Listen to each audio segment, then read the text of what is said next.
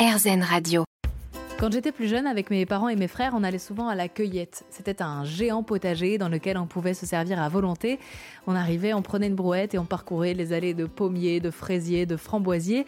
Et d'ailleurs, même si on n'aimait pas forcément tous les légumes, eh bien, on déterrait avec plaisir les carottes, les haricots verts, les radis et même les poireaux, comme si c'était euh, de véritables trésors qu'il fallait aller euh, dénicher dans la terre. On revenait souvent de cette cueillette le coffre plein à craquer et arrivé à la maison, eh ben, on mangeait tout avec plaisir parce que même si on n'aimait pas forcément tous les produits qu'on avait récoltés, eh bien c'était nos produits.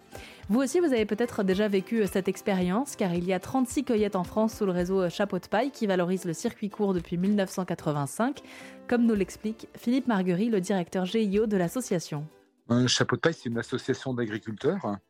Ils se sont euh, réunis en 1985 pour euh, promouvoir la cueillette en libre service. Ils étaient tous indépendants, ils euh, produisaient tous euh, ou des fraises, ou des pommes, ou des légumes, et qu'ils essayaient de promouvoir directement auprès des consommateurs. Et donc c'est vraiment une association de partage où on partage son expérience de producteur, on partage son expérience de commerçant, on partage son expérience de, de, communicant éventuellement. L'association Chapeau de Paille permet de proposer un service relativement commun sur les différentes cueillettes en France.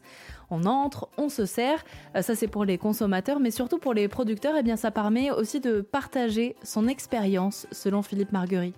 Le fait de, de, travailler euh, ensemble leur permet de gagner du temps sur beaucoup de choses. Tout ce qui est graines, euh, tout ce qui est plan, ils l'achètent ensemble, ce qui leur permet non seulement de faire un petit peu d'économie en achetant en groupé, mais aussi de, partager sur les, les, les, variétés ou les espèces qui sont les plus adaptées à leur région ou à leur contexte. Tout le monde a essayé euh, de nombreuses variétés de fraisiers et finalement, en partageant les expériences, on a retenu les 5 ou 10 variétés de fraisiers qui correspondaient le mieux à notre situation. Et c'est comme ça pour l'ensemble des 60 productions différentes que l'on a. Donc ils gagnent beaucoup de temps en partageant les réussites et les échecs. Il gagne aussi beaucoup de temps et beaucoup d'énergie à essayer d'avancer sur toutes les questions environnementales.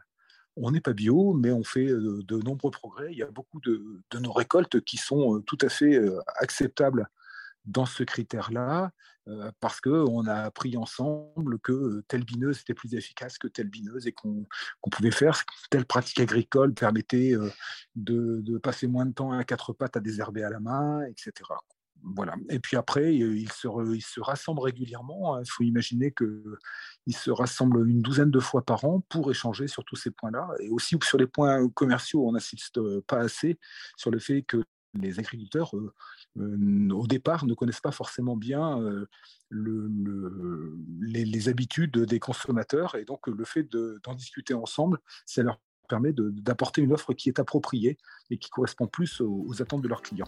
Vous l'aurez compris, il y a donc 36 cueillettes en France, de quoi remplir allègrement vos placards de produits frais et locaux. Mais toutes les cueillettes ne se ressemblent pas forcément, selon Philippe Marguerite.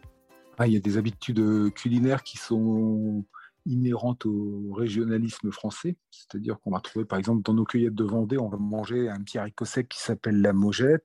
Quand on va aller dans, des régions lyonnaises, on va trouver euh, des attentes qui sont un peu plus importantes autour de la blette, par exemple, qui est, cette sorte d'épinarde avec des, pannes très larges.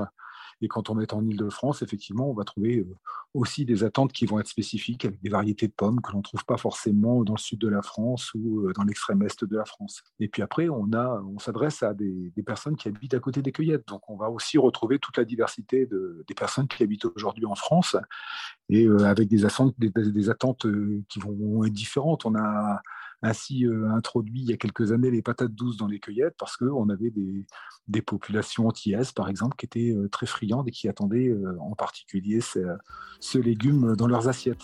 Alors si vous souhaitez profiter de votre mois d'août pour mettre les mains dans la terre, en famille ou entre amis, eh bien sachez qu'en ce moment c'est la quinzaine de la tomate et à la fin du mois d'août, de nombreuses cueillettes du réseau Chapeau de paille organisent la fête de la brouette. On en parle sur erzen.fr.